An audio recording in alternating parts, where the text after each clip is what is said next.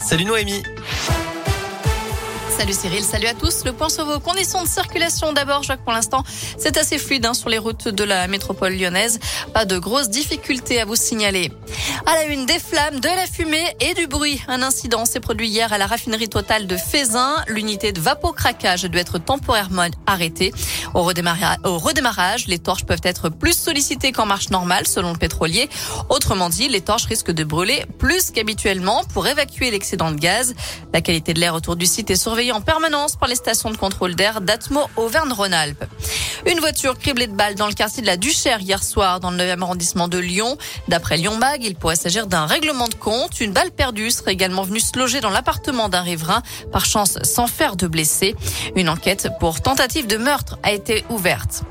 Une nouvelle réunion publique ce soir sur l'expansion de la ZFE. Les habitants de Bron sont invités à une réunion d'information sur cette zone à faible émission et la fin du, des véhicules diesel envisagés pour 2026. La réunion, c'est à partir de 19h ce soir en visioconférence. Une troisième et dernière semaine du procès de Nordal Lelandais aux assises de l'Isère à Grenoble. Il encourt la réclusion criminelle à perpétuité, notamment pour le meurtre de la petite Maëlys. Il a répété ce matin reconnaître tous les faits qui lui sont reprochés, mais il nie toujours le mobile sexuel.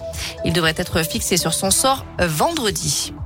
Justice toujours avec l'ouverture du procès de l'attentat qui a coûté la vie au père Jacques Hamel. C'était en 2016 en l'église de Saint-Étienne-du-Rouvray. L'audience a débuté ce matin à Paris. Les deux terroristes avaient été tués, mais quatre de leurs proches sont jugés, dont un en son absence.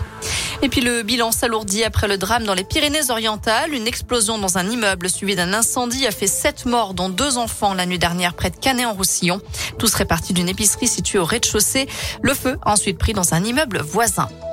Dans l'actu également, plus de 4 millions de Français pourraient perdre leur passe vaccinale demain, 15 février. À partir de cette date, la dose de rappel doit être réalisée au plus tard 4 mois au lieu de 7 après la, dernière injection, sauf pour ceux qui ont été infectés par le virus entre-temps. Allez, un petit tour du côté des Jeux Olympiques de Pékin et une médaille d'or en plus pour la délégation française. Les Clermontois, Gabriela Papadakis et Guillaume Cizeron ont remporté ce matin le titre olympique en danse sur glace, le seul titre qu'il manquait à leur palmarès. C'est la onzième médaille pour le clan français, la troisième en or. Et on suit à présent le Lyonnais Dorian Auterville qui tentera de faire aussi bien en bobsleigh. Première et deuxième manche aujourd'hui, ça commence dans 15 minutes maintenant. Troisième et quatrième manche et classement final, ce sera demain. Voilà pour l'essentiel de l'actu. On jette un œil à la météo pour cet après-midi. Malheureusement, on ne va pas trop voir le soleil. On reste dans la grisaille cet après-midi avec beaucoup d'averses attendues dans la région. Même chose la nuit prochaine et demain matin. La bonne nouvelle, c'est qu'on devrait garder les pieds au sec à partir de demain après-midi. Pour aujourd'hui, les températures grimpent jusqu'à 12 degrés. Merci.